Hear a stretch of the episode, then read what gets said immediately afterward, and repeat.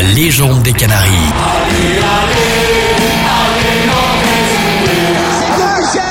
le football club de Nantes est champion de France.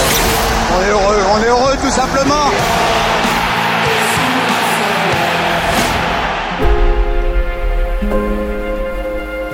Bonjour à tous, c'est Julien. Vous écoutez le podcast La légende des Canaries avec Alouette, la radio partenaire du FC Nantes. Quand il y a cette magie qui s'opère avec l'environnement, avec les supporters, avec le club, avec bah non, c'est possible quoi.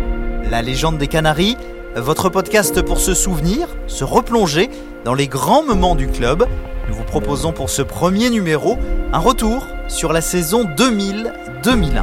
Saison historique pour le FC Nantes, avec le huitième titre de champion de France. C'est 33 matchs là, 33 matchs qui remontent peu à peu. Ça en fait beaucoup. Et paradis, c'est le paradis ce soir. 68 points, 21 victoires, 5 matchs nuls, 8 défaites, 58 buts marqués. 4 témoins pour nous parler de cette saison.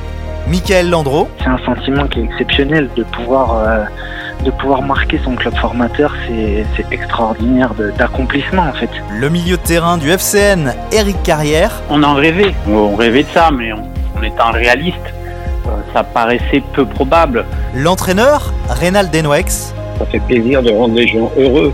et l'adjoint, Giorgio.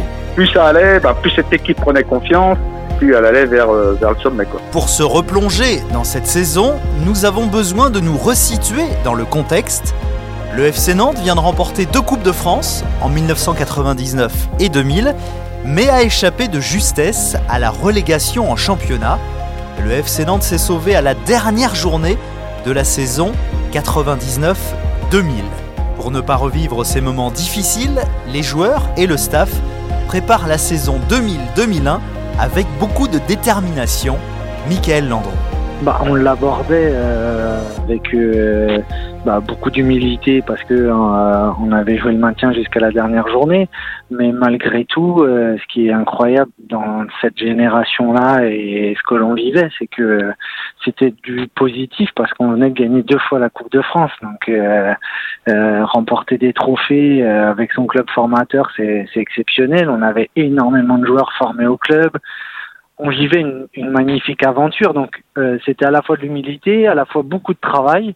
Et euh, bah, on avait on avait vraiment réalisé un super stage de, de préparation, on avait bien travaillé, même si le début de championnat était difficile, mais mais comme souvent parce que vu la charge de la charge athlétique qu'on avait fait et, et voilà et puis on attendait aussi quelques renforts. euh, je sais que par exemple Moldo, Viorel Moldovan est arrivé un petit peu tard dans le mercato. Et justement, Viorel Moldovan a fait beaucoup de bien au groupe selon le coach Reynald Denwex. Il y a un joueur qui arrive, c'est Viorel Moldovan, et je dirais que ça change presque tout, parce que construire une équipe, c'est vraiment, faut, faut de la complémentarité, et c'est peut-être ce qui nous manquait. Et je crois que la, la période de préparation aussi est capitale, et quand ça fonctionne assez bien la préparation, bah, très vite, justement, à nouveau dans la tête, là, ça y est, on a le 11 qui se dessine, et puis, et puis on se dit que peut-être là, bah, on a, on a plus de chances d'être performant, de bien jouer. Et justement, bien joué, ça veut dire quoi? La réponse de l'entraîneur. L'objectif, c'est ça. C'est pas, c'est pas, c'est pas dire on va finir premier, on va finir cinquième. L'objectif, c'est bien jouer parce que si on joue bien, c'est-à-dire que si on marque des buts et si on n'en prend pas, on a des chances de gagner les matchs.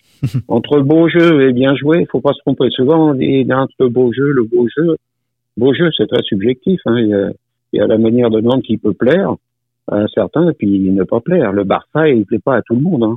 Et à partir de là, donc, on va trouver des, on a des principes de jeu, on va mettre en place des, des choses sur le terrain pour parvenir à ce que ça soit comme ça. Et c'est sûr que là, on a des chances de- d'obtenir des résultats. Et ce n'est pas l'adjoint, Giorgio, qui va démentir les propos de l'entraîneur. Moi, je me souviens que Rénal, lorsqu'il a pris euh, l'équipe, il a, il a dit, nous, on se fait des passes. Il a dit, faites-vous des passes. Et euh, je crois que notre jeu était caractérisé par ça, justement, par toujours euh, l'envie de, de faire la bonne passe au partenaire. Ce 29 juillet 2000, une douce chaleur parcourt la Beaujoire pour la reprise du championnat. Les Canaries nantais, qui n'ont pas vu leur effectif bouleversé à l'intersaison, retrouvent leurs sensations sans concrétiser. Malgré la détermination, le premier match de l'exercice 2000-2001 se conclura par une défaite face à Lens 2 à 0. Mais les Canaries vont vite se reprendre en allant battre le champion sortant Monaco 5-2. Eric Carrière se souvient. Le match d'après, le deuxième journée du championnat, on va à Monaco. Dans l'équipe, je pense que c'est dans l'équipe qui avait cet article qui reprenait euh, les, les, tailles de chaque joueur euh, plutôt offensif, donc Moldovan, euh, Ziani, Darocha, euh, Monterrubio, moi, euh, et expliquant que ça allait être dur de marquer des buts euh, avec ces, ces, joueurs offensifs. Et en fait, on gagne 5-2 en effet, ce match-là, qui a été assez révélateur. Mais moi, j'en veux même pas aux journalistes. C'est vrai qu'on sortait de cette saison euh, précédente où on n'avait pas été très très bon offensivement. Euh, euh, donc euh, ça, ça, peut se comprendre dans ce type d'analyse. Et puis en fait, on, on a prouvé et on s'est prouvé qu'on était capable de marquer beaucoup de buts contre une, une équipe très très forte de notre championnat, puisqu'il était champion l'année d'avant. Le groupe nantais prenait les matchs un par un, avec toujours cette envie de bien jouer, comme nous le confirme Michael Landreau on était dans un dans un projet global, donc on travaille. Enfin, chaque match, euh, ça nous servait pour avancer. Et on se disait pas, il nous faut être dans tel ou tel classement. C'est c'est aussi ce qui faisait euh, cette période-là du FC Nantes. Euh, c'est c'est des cycles en fait. Donc on vivait pas avec cette pression de se dire il faut être dans le premier tiers, il faut être dans les quatre premiers parce que ça a telle et telle incidence. On vivait, en tout cas nous, on vivait pas comme ça. Ouais. Pour le club, ce qui était le plus important, c'était la survie en Ligue 1 et c'était de, de, pouvoir se maintenir. Donc, euh, enfin, en fait, après, euh, c'était se maintenir, mais en n'ayant pas de limite. Finalement, on savait pas. C'était pouvoir prendre du plaisir et surtout, ce que euh, Renat Benoît disait à chaque fois, puis c'était un peu l'ADN du club, c'est faut bien jouer pour pouvoir gagner des matchs. Donc, on se concentrait à travailler tous les jours pour pouvoir bien jouer. à l'issue de la 21e journée, le FC Nantes a 36 points. 11 victoires, 3 nuls, 7 défaites et se situe deuxième du championnat à égalité de points avec Sedan. Un match important arrive, un déplacement à Bordeaux avant la trêve. Jeudi 21 décembre, premier jour de l'hiver et de la quille. Dans 90 minutes, c'est la trêve pour tout le monde. Nantes, tranquillement, en jouant court, vite et bien, se dit que peut-être ce serait bien d'être à l'abri le plus tôt possible avant de partir en vacances. Double crochet de Darocha pour Moldovan qui reprend de la tête. Nantes mène 1-0 à Bordeaux et tient peut-être sa revanche du match aller parce qu'être humilié 5-0 devant ce public, ça ne s'oublie pas. Les Bordelais sont prévenus. Gardez-la Gardez-la euh, C'est Monsieur Denouex qui hurle. Gardez-la Bien chef Olymbe se débrouille pour confier cette balle à Carrière. Pour son quatrième but de la saison, Eric Carrière s'offre un modèle de provocation et de culot avec ce petit pont sur Ramé, trois points de prix et les vengeurs démasqués ont fait payer à Bordeaux l'humiliation de l'allée. Les frères ennemis de l'Atlantique sont quittes. On a vaincu ce, ce signe indien, comme je l'avais dit avant le match, de, de battre cette équipe de Bordeaux qui vraiment nous posait beaucoup de problèmes chez elle. Victoire donc 2 à 0 du FC Nantes à Bordeaux et ce 21 décembre 2000 restera une date clé pour le titre. Reynald Denwex. Le moment où je commence à y croire, c'est quand on va gagner à Bordeaux. Et je, je me vois dans le bus, on rentre euh, à Nantes sur l'autoroute là, et dans ma tête, euh, je me dis bon bah peut-être que on peut on peut avoir l'espoir de, bah, de finir assez bien. Même sentiment pour le capitaine Michael Landreau. Une victoire clé pour euh, pour le titre, c'est celle à Bordeaux avant la, la trêve. Pour moi, celle-là, c'est un, un tournant et c'est une validation pour nous en tout cas et c'est comme ça que je l'ai ressenti moi. C'est là il y a quelque chose à faire quand même. Et donc dans les têtes là on se dit euh, on va tout faire pour euh, aller jusqu'au bout. Il y a, y a, un truc qui, euh, qui se passe à la jaunelière il faut pas lâcher quoi. Ouais complètement. Et, et c'est la chance d'être FC Nantes c'est que quand il y a cette magie qui s'opère bah le club vit pas avec le sentiment de ne pas pouvoir y arriver ou le sentiment de se dire bah non c'est pour les autres. Non on sait que quand il y a cette magie qui s'opère avec l'environnement avec les supporters avec le club avec bah non c'est possible quoi. Et forcément en étant premier à la trêve les joueurs commencent à penser au titre. Eric Carrière. On en rêvait. Euh, donc on en parlait entre nous. On, on rêvait de ça mais on, on étant réaliste. Euh, ça paraissait peu probable notamment avec euh, des équipes fortes comme, euh, comme Lyon, qui euh, n'était pas encore le, le, grand Lyon des années qui vont suivre. mais qui, qui faisait figure de, de favori, avec notamment Sonia Anderson qui était arrivée dans, dans cette équipe. L'adjoint, Georgeo, lui qui vit au cœur du vestiaire, commence à voir des signes de ces différents joueurs. Leur comportement nous faisait penser que cette équipe-là allait euh, allait vers vers de, très bonnes choses. Hein. Bon après penser au titre encore c'est encore un peu trop tôt parce qu'on est on est vigilant, on est un peu euh, prudent, mais euh, on sentait que plus ça allait, ben, plus cette équipe prenait confiance et ben, plus elle allait vers vers le sommet. Quoi.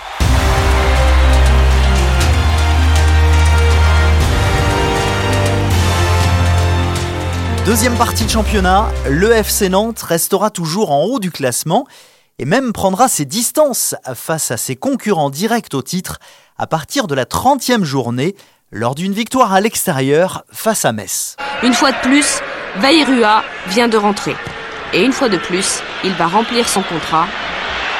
Marqué. Bah, là, en ce moment, je suis en pleine confiance, alors je tente, je tente tout, tout ce qui est possible. Et puis en ce moment, ça me sourit. Et euh, bon, je sais pas si en début de saison, je, l'aurais tenté parce que bon, j'étais pas aussi euh, souvent sollicité que ça. Donc euh, il fallait que je prouve au coach que je pouvais être dans ce groupe-là. Mais bon, maintenant que, je l'ai, je l'ai prouvé, ben, je suis en pleine confiance et comme les plus vieux me disent à chaque fois, tente, tente, frappe, et puis on verra bien si ça passe ou ça casse. Bon, en ce moment, ça passe, donc j'espère que ça va continuer jusqu'à la fin de saison. Le FC Nantes sera sacré pour la huitième fois champion de France le 12 mai 2001. Les Canaries l'emportent 1-0 face à Saint-Etienne. Un match très stressant, comme nous l'explique Reynald Denouex. C'est une tension terrible. Il fallait gagner les huit derniers matchs parce que Lyon était toujours là, toujours là. Vous vous dites, ça serait tellement beau, c'est tellement beau, on en a tellement envie. Un match, c'est fragile, ça peut échapper sur euh, sur trois fois rien ça tient pas grand chose. Tellement on en tellement on en avait envie, tellement on avait envie que bah, pour le club, pour les supporters, pour, pour mais pour nous d'abord, hein, faut faut faut le dire. Hein. Mm. Pour nous d'abord, on joue pour nous. Puis ensuite, euh, ça a une répercussion, les gens sont contents. Elles sont longues ah les 90 minutes? Oh là là. Euh, bon, bah, à chaque action, euh, ou pour nous ou pour eux, bah, oh là là là, c'est.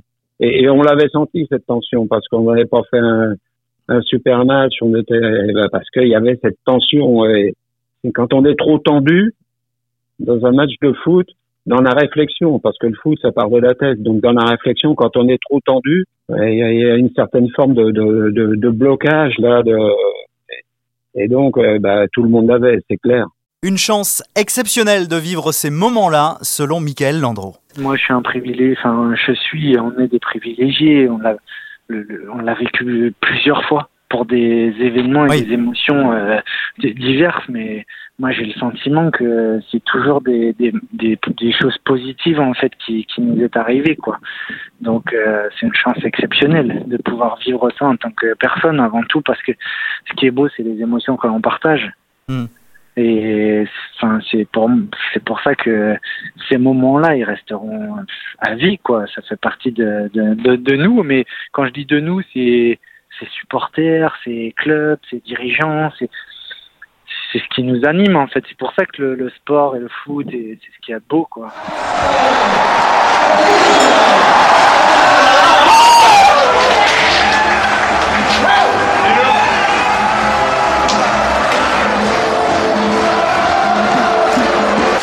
Voulait tellement l'avoir, c'est tellement immense, c'est tellement important. Ça aurait, été, ça aurait été trop dur, ça aurait été trop dur. Alors c'est bah, à la mesure du plaisir qu'ils ont là. Je crois que celui-là, on va, on va vraiment se savourer. C'est différent d'une finale de coupe. 20 ans après, Eric Carrière a toujours des frissons. Ça met des frissons quand on en parle. Et je pense que c'est pour ça que euh, lorsque l'on fait des analyses après, après en tant que consultant par exemple ou autre, on parle du palmarès. Pourquoi on parle du palmarès Alors évidemment, c'est super hein, de pouvoir dire j'ai gagné euh, euh, tel jour. C'est parce que euh, on partage des moments qui sont tellement forts que c'est ça qui reste en fait. Et donc quand on dit on a gagné, alors j'imagine encore plus ceux qui ont gagné des coupes du monde. en fait, ça crée des liens qui qui perdurent. Et, et, moi, sur ce sur ce match, je me rappelle euh, du coup de sifflet final, il y a quelques secondes avant où j'attends qu'une chose, c'est qu'il siffle la fin parce qu'on était très poussif au niveau du jeu. Euh, c'est voilà, on gagne 1-0 face à, cette équipe de Saint-Étienne qui, bah, qui, qui était un peu entre deux d'ailleurs, puisqu'ils allaient descendre euh, suite à, l'affaire des faux passeports.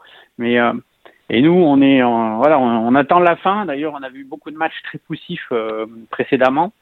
Euh, notamment, on avait fait un match à 3 assez héroïque, mais, mais gagné 1-0 alors que les Lyonnais, euh, euh, qui étaient notre concurrent, bah, étaient, semblaient survoler tous leurs matchs. Et, et, et pour dire qu'il y avait beaucoup de pression, une fois qu'on a été champion, le dernier match, on le gagne 4 à 1 à Lens. Ce qui signifie que voilà, cette pression, on a, on a réussi à la, à la contenir.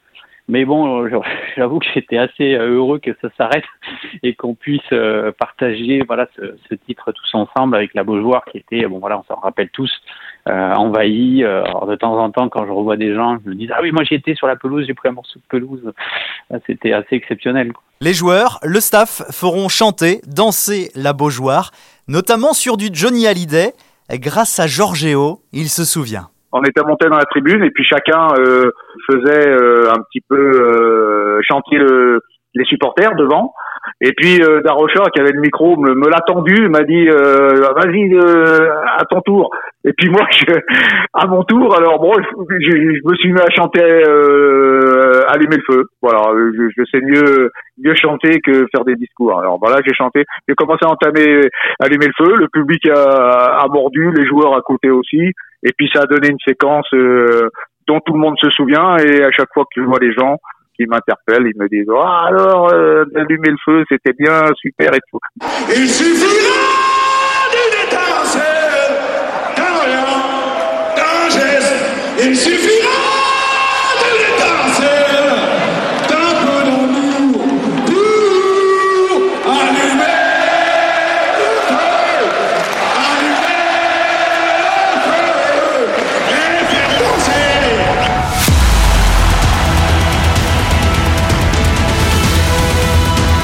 Le 19 mai 2001, les Canaries concluent cette saison magique avec une victoire 4-1 sur le terrain de Lens. Reynald sera désigné meilleur entraîneur de la saison lors des Oscars du foot. C'est valorisant parce qu'on se dit que bah se dit qu'on a été à la hauteur par rapport à moi notamment par rapport à Coco qui va transmettre le témoin. Entre guillemets, je dirais il s'est mouillé, il s'est mouillé pour moi comme il s'est mouillé quand il m'a aidé à la formation. Donc euh, c'est être heureux pour euh, pour pour lui parce que c'est c'est de la gratitude, c'est c'est vraiment dire bon bah tu m'as fait confiance. Bah, je suis heureux de, de que de, que cette confiance euh, à travers ces résultats là bah, prouve que tu t'es pas trompé parce que lui il s'était engagé. Récompensé aussi, Eric Carrière, le milieu nantais, est nommé meilleur joueur du championnat. Ce sont des moments qui sont forts. Alors moi, le titre de meilleur joueur, euh, je le reçois avant le match face à Saint-Etienne. Pour la petite histoire, euh, je me fais entorse euh, cheville euh, 15 jours avant le match de Saint-Etienne. Et c'est ce soir-là que qu'on me remet le, le, titre de meilleur joueur. Mais euh, ça, ça, ça circulait dans notre dans notre vestiaire. On venait de perdre la, la demi-finale de la Coupe de France et la demi-finale de la Coupe de la Ligue, et on se disait, il faudrait pas qu'on soit quand même l'équipe qui, qui aura fait une belle saison, mais qui, qui ressort avec rien du tout. Donc le titre, de meilleur joueur, c'était très bien, mais il fallait qu'il soit combiné au titre de champion. Et donc l'apothéose est arrivée euh, vraiment le 12 mai.